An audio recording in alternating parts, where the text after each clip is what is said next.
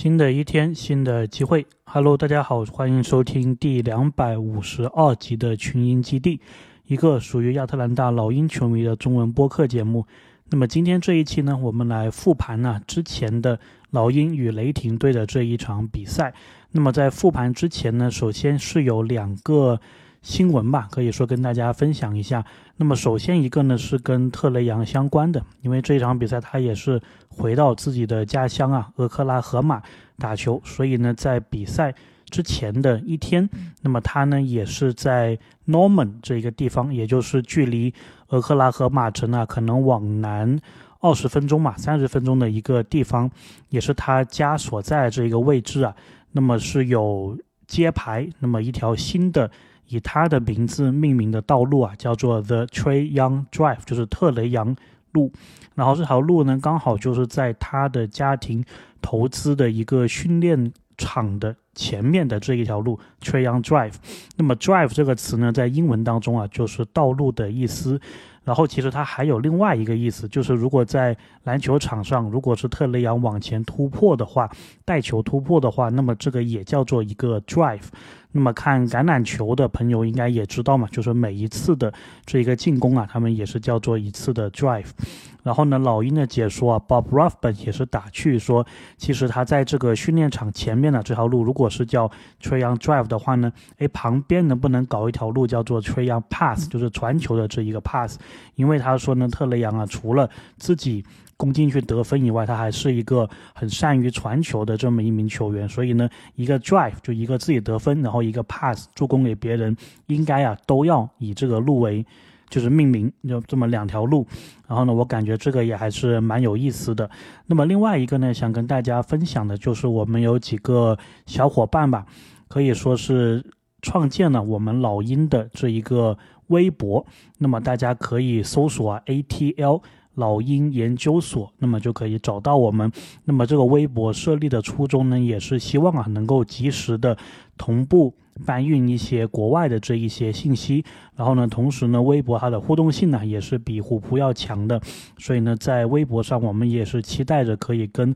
更多的朋友、更多的微博主、更多的 UP 主进行更多的互动，所以呢，大家可以追踪一下。那么我也把这个微博的信息啊，这个账号的名字放在我们节目的简介里面。OK，聊了这么多，那我们正式来复盘一下这一场比赛。那么这一场比赛呢，是老鹰跟雷霆队啊赛季的第一次交锋。上个赛季呢，我们各自是在对方的主场拿下了比赛，然后是一胜一负。这一场比赛呢，老鹰方面呢还是双枪，然后是约翰逊。然后是亨特还有卡佩拉打首发，那么第一节的时候呢，其实开始啊头六分钟都是打得非常的流畅的，双方呢也都没有叫暂停。一上来的感觉呢，我感觉就是雷霆的球员呢就这么看着，感觉比老鹰的球员都是要大一号的，所以对于老鹰来说呢，他们要打进去禁区啊，感觉是比较吃力的。而且呢，雷霆方面呢，因为其实我们看他球，他毕竟在西部嘛，看的确实不是特别多。诶，但是今天这个一上来，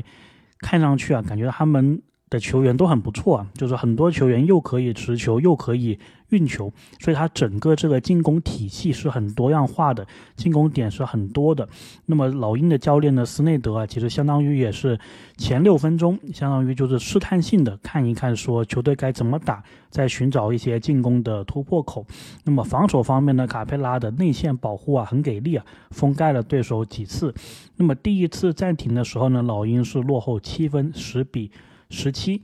然后这一次暂停回来之后呢，感觉啊，雷霆队的三分出手就比较多了。那么当然是有可能，上一节的时候，就上一次暂停之前呢，老鹰的禁区内的防守是比较好的。不过呢，虽然他们三分出手多啊，其实有两个很好的机会呢，他们都没有打进。那么老鹰方面呢，因为萨迪克贝尔从替补席回来了，所以呢，他其实在场上啊是带来了非常。好的一个能量，然后也盘活了老鹰队的一个进攻。我甚至觉得，如果萨迪克贝这一个赛季是固定的放在替补席的位置的话呢，搞不好啊，有机会是可以争取一下第六人的。所以呢，靠着萨迪克贝啊盘活了进攻，老鹰呢在进入下一次暂停之前是十九比二十分，只落后一分。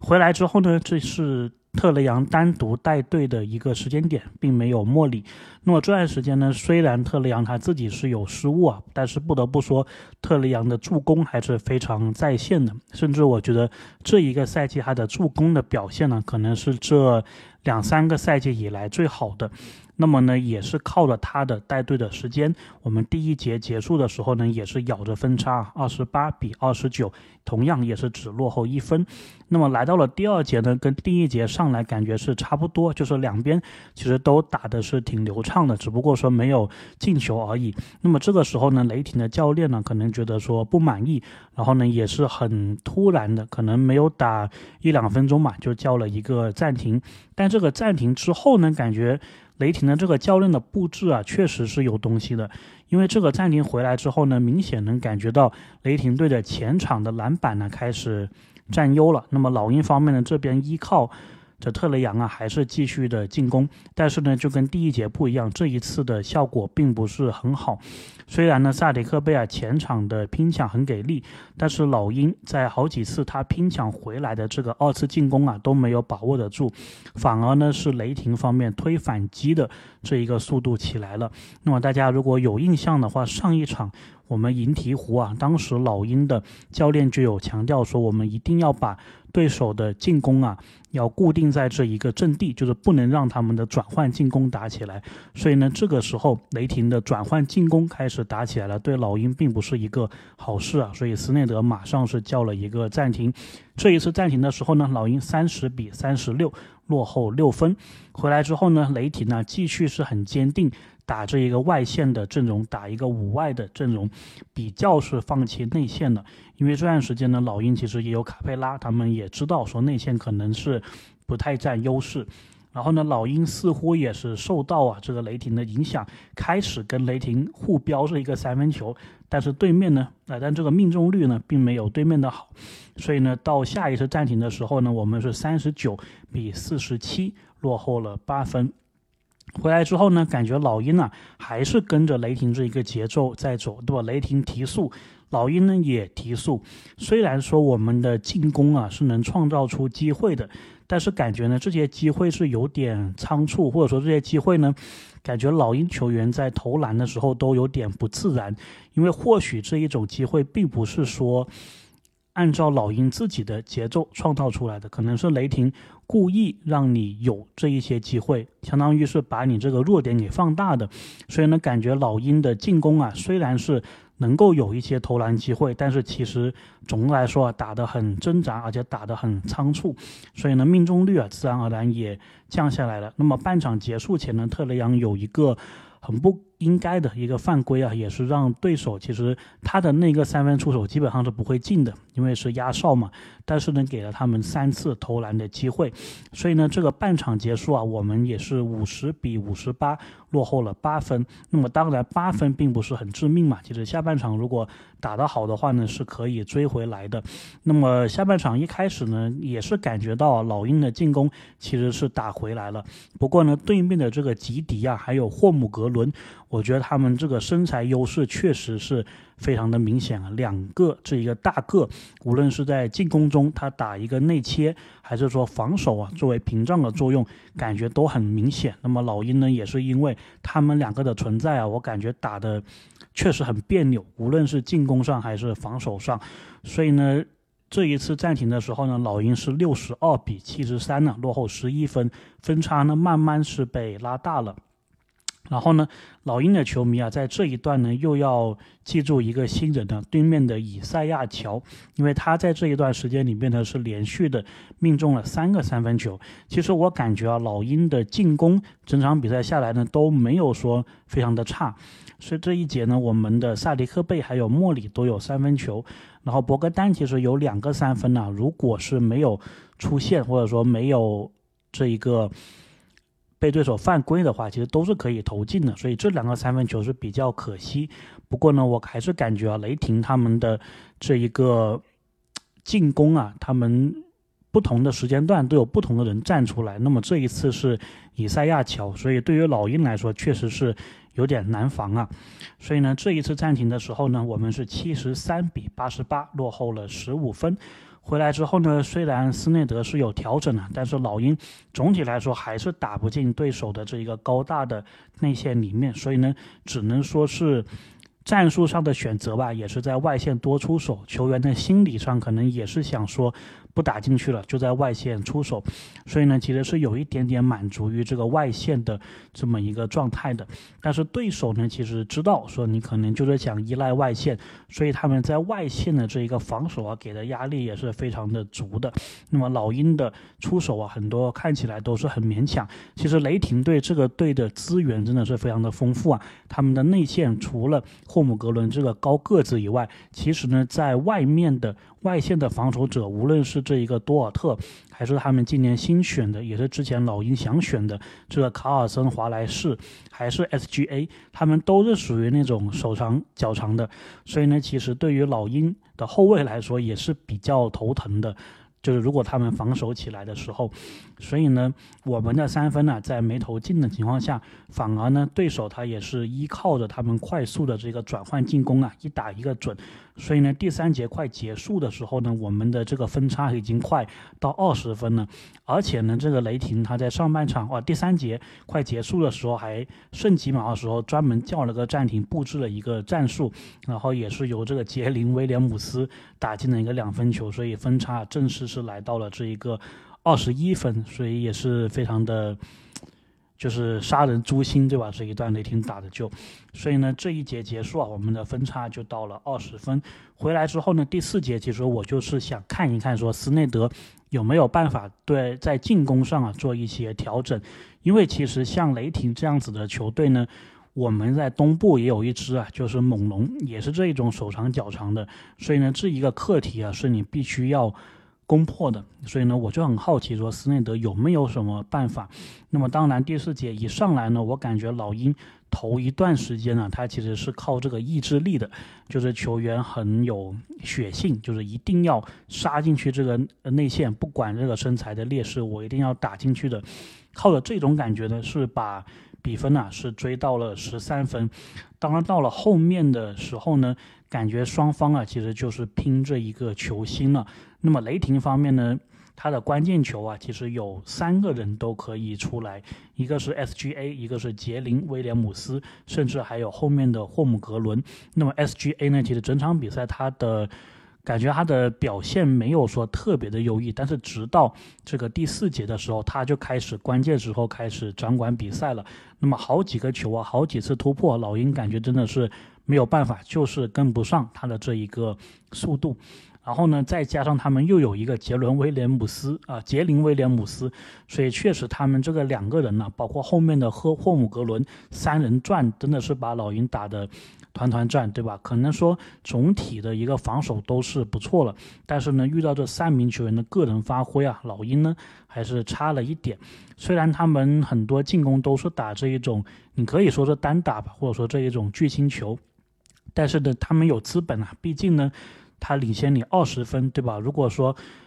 五个进攻回合，他们这样子巨星球能打成两个，然后老鹰方面呢，你虽然是能打成三个，但是你这一节的时间你还是追不上去的。所以呢，老鹰呢虽然是一度追到了五分，但是最后呢还是说差那么一两个球权，也是因为之前呢你落后的太多了。那么我自己的一个观察呢，就是霍姆格伦啊，对于雷霆队来说。无论是进攻还是防守都太重要了。他这个高点能够持球，有外线的高点，在进攻上呢，其实是很丰富他们的一个选择的，因为他可以在禁区把这个球再传出来，对吧？然后甚至可以拉到外线，然后在防守上呢，他的一个身高就让对面的球员呢很难打进去。而且呢，我之前对他的印象啊，就是选秀的时候看电视，感觉他是一个很瘦高瘦高的这么一个球员。但是今天能，看到在场上啊，他其实身体是很健壮的，就他是很强壮的一个球员。那么又是让我感觉到说，哇，好害怕。所以呢，还是不得不啊，回到刚开始看比赛的时候那个观感，就是感觉雷霆的球队啊，普遍都比老鹰的球员要高一圈，或者说是要大一圈的。所以呢，这一场比赛呢，我觉得对于老鹰来说啊，就是哎学到个教训了，对吧？打雷霆的这一种球队，你该怎么样打？那么接下来斯内德啊，肯定也是要考虑这一个。问题的，所以下一场呢，我就是蛮期待啊，就是说老鹰如果是打类似的球队，比如说我们十二月份要连续打两场猛龙啊，到时该怎么样调整？OK，那么今天的另外的两个内容呢，就是跟球员的采访相关的。那么今天准备的两名球员呢，一个是米尔斯，一个是卡佩拉。那么为什么是米尔斯呢？米尔斯其实是因为这一个休赛期啊，我们也是从雷霆把米尔斯给。交易过来的，虽然他在之前的一个东家是篮网啊，不过好像这个休赛期他是被交易了两次吧，还是三次。那么米尔斯在采访的时候呢，他其实也有谈到说，被篮网交易有没有感到很意外？那么米尔斯呢认为是没有，因为他也说说篮网啊最近这几年其实变化非常的多，所以他当时也感觉到说可能休赛期他们会对他啊进行一个交易。然后对于他来到老鹰之后呢，其实米尔斯是有说他是非常的兴奋的，然后他能感觉到呢，无论是老鹰的球员还是教练，整个更衣室的氛围呢，都让他感觉到说这一个。团体啊，这一个年轻的团体，他们是有一个共同想达成的一个目标的，所以对于他来说呢，他是很享受啊这一个新的篇章，然后呢，也希望自己能够说把这么多年的 NBA 的经验呢，还有能量带给一个球队。然后他也谈到说，其实他还有马修斯，就是大马修斯，他们作为老将的其中一个作用啊，就是 keep the group together，就是让这个团体啊都团结。在一起，然后他也认为说，到了他这个年纪呢，其实还有一个任务啊，就是要更多的去激励，还有启迪下一代。那么他所说的这个下一代啊，老鹰的队伍当中也是有非常多的。那么谈到呢，他跟莫里的一个重聚，那么其实米尔斯说他在马刺的时间呢，其实就已经是莫里的一个粉丝，然后看到莫里一步一个脚印呢成长起来，他说作为一个老将来说。他能够看到年轻人的这样子的一个发展轨迹啊，他自己是非常的开心的，觉得这是一个很赞的一件事情。那么讲到斯内德的一个体系呢，那么米尔斯也说，其实之前他在西部的时候啊，跟斯内德的爵士队也是对战过。挺多回的，那么他是觉得说斯内德是一个很好的领导者，然后他是能给一个球队啊带来不少的变化的。他虽然来老鹰没有多久，但他感觉到斯内德啊已经是慢慢的在给老鹰建立种建立一种新的这个文化。那么米尔斯呢，他之前也是长期在一个马刺的体系出来的，所以呢他自己是很坚定说。相信啊，就是说一个球队的文化是能够改变这一个球队在场上的一个面貌的。然后呢，他也有谈到说，这一个夏天他代表澳大利亚国家队打世界杯。然后呢，谈到这件事情，他是说，其实呢，他觉得不会影响自己的一个 NBA 的新赛季。他觉得呢，反而对新赛季啊是一个正面的影响，因为你有更多的这一个经验呢，而且呢，你也是受到了国际篮球的这一个熏陶。那么最后呢，米尔斯有谈到啊，就是说他在社交媒体上，就是在他的抖音、他的 TikTok 上面呢，其实有很多关于投篮训练营的一个宣传。然后他就说呢，其实他自己是在社交媒体上比较活跃的一个球员。然后呢，他之所以啊想宣传这个投篮训练营，也是因为他说，其实，在 NBA 每个球员呢都是要有一个一技之长的。然后他认为呢，投篮这个东西啊，其实是。可以是像一个技能包一样，是慢慢可以训练出来的。那么球员如果是有投篮的这一个技能包的话呢，在 NBA 啊是有可能可以站稳这个 NBA 的。所以他也是为什么是不断的想宣传这一个东西。那么这个呢就是米尔斯大概的一个采访的内容了。那么最后呢，我觉得关于米尔斯还有比较好玩的一点，就是他其实是有一个很明显的。澳大利亚的口音呢，他一张口，其实大家都知道啊，这个是老澳大利亚人了。那么我举个例子吧，就一般我们说老鹰队，英文的话或者说美式的这个发音呢，叫做 Hawks，就是这么一个感觉的。然后呢，米尔斯的这一个老鹰的发音就是非常澳大利亚乡村风的，他应该是把它发成了 Hawks。就是大家就能听出这个区别了，对吧？Atlanta Hawks 还有 Atlanta Hooks。那么反正我觉得就是这种。就是澳大利亚还有英国这种音呢，它是比较急促的这一种发音，对吧？那么美式可能是比较懒散的，然后发的比较慢的，然后英式就是比较快、比较急促的。所以美式呢，Hawks，澳式就或者说米尔斯的这个澳式啊，Hooks。那么这个就是关于米尔斯的采访内容。那么最后的一个话题呢，就是想聊一聊啊卡佩拉的一个采访的话题。那么卡佩拉呢，其实在老鹰也蛮长时间了，所以在媒体日的时候呢，感觉他也是非常的镇定啊，非常的放松。首先他一坐下来这个采访的桌子上呢，他就是有说啊，就是跟记者说 “Welcome back”，就是还蛮有意思的，因为一般来说都是记者跟他说 “Welcome back” 嘛，就是欢迎回来。然后卡佩拉呢，主要呢是回答了关于防守上的一些问题。那么感觉老鹰的媒体啊，一看到卡佩拉，其实第一个印象或者说第一个想到的关联词啊，也都是防守。那么卡佩拉有说到，就说他觉得这个赛季如果球队是要更进一步的话呢，团队的防守必须是要更进一步。然后从他开始，从控卫开始都是一样的，我们必须是要个人的防守提升。然后到达球队整体防守的一个提升，那么他也说他跟特雷杨啊专门是聊过，就说我们这个防守一定是要提升。然后他也提到说老鹰呢这一个持续性稳定性的一个问题，就说无论是什么样的比赛，无论是全国直播的，还是这个本地直播的，还是说呢这一种对强队，还是说对对弱队，其实都是要把这个防守啊是当成是一个第一要务。然后呢，他也有提到说休赛期，就记者问他说：“你休赛期一般是喜欢干什么？”那么卡佩拉呢，他其实有说啊，一般都是注重这一个休息，然后呢自己会练一些进攻的这一些脚步。那么这一个赛季看上去呢，感觉斯内德他其实，因为我之前也有提过，我感觉好像斯内德对中锋的这一个要求啊是变高了，所以呢，卡佩拉他应该也是说想办法自己在篮底下的。一个终结，看看能不能说提高一个档次。然后呢，我是挺好奇啊，这个记者居然没有问他三分球的一个问题，因为其实斯内德呢有说过嘛，就是他希望老鹰是投更多的一个三分球。但是卡佩拉呢，他就是我如果我在现场啊，我就很想问说，斯内德有没有要求你去练一练这个三分球？我觉得这个会是一个蛮好、蛮有意思的一个问题啊。如果卡佩拉是能练出三分球的话，哇，那真的是赚到了，对吧？那我也不知道说卡佩拉自己啊有没有想过说我是可以练一练三分球的。然后记者呢就有问到啊，说他跟奥孔古之间可以说是联盟当中最好的两个，就是在同一个队里面最好的中锋的这个组合，就两人中锋的组合。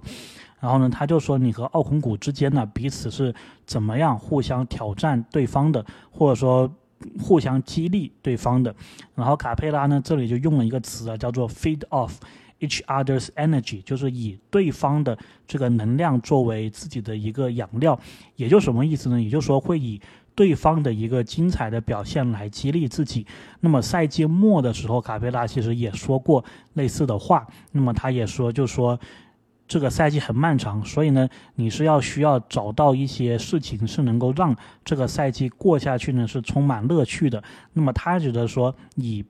对方的精彩表现来激励自己啊，其实这个是一个很好的方式。那么最后呢，就是聊到了一个跟篮球没有相关性的了，但这个问题呢，感觉卡佩拉是最享受的，就是他们在这个媒体日之前，应该是有参加亚特兰大同城的这个亚特兰大联队。也就是一个足球队的他们的一个训练，那么卡佩拉呢就听到记者问这个问题，哇，这个两眼就是放光的那一种，就很期待回回答这个问题。那么他就有被问到说，你觉得谁的足球天赋最好？那么他就是提到说盖耶啊，足球天赋非常的好。那么刚好我在录这个节目的时候呢，盖耶也是二十一岁的生日啊，所以祝他生日快乐。那么最后呢，还有一个。卡黄采访的时候，记者提到的一个还蛮有意思的地方啊，就是上个赛季呢，卡贝拉给这一名记者最印象深刻的一个镜头，就是在对奇才的比赛的时候，他有一个不看球的一个抢断。那么这个就不知道大家有没有印象，但是大概的那个场景呢，就是在底线，然后呢，卡佩拉呢是扑出去防守对方的一个后卫球员，然后呢，完全他是没有看这个球的。一个位置的，然后这个后备球员呢，其实才对的，他就是想把这个球从底线再传出去，然后这个时候卡佩拉刚好他这个手啊，就是挡在了那一个球的传的路线上，然后直接就是相当于他完全不知道球在哪里的情况下，就把这个球给抢断过来了。然后呢，我还专门回去看了看这个视频，我觉得还蛮有喜感的，特别是奇才的。队员都有个有个那个不可相信的表情，说：“哎，这个都能被你抢到了。”然后呢，相反，卡佩拉那一边呢，就是很淡定自若的，就是哎，就是好像抢完之后他也没什么表示，就好像是一个很正常的一个抢断的。所以这个可以称得上是卡皇的上赛季的一个最佳镜头了。OK，那么今天这期节目呢，我们就。聊这么多，主要是复盘了下与雷霆的比赛，推广了一下我们的这一个微博啊，还有就是两名球员米尔斯还有卡佩拉当时的媒体日的一个采访。那么老鹰下一场比赛呢，会在墨西哥打这个魔术。那么这一场比赛呢，我也是挺期待的，也是老鹰队又再次代表这个 NBA，对吧？到了国际的舞台上。那我们那一场比赛结束之后，再好好的聊一聊。OK，这里是 Real，感谢大家今天的收听收听，我们第二百五十三期再见。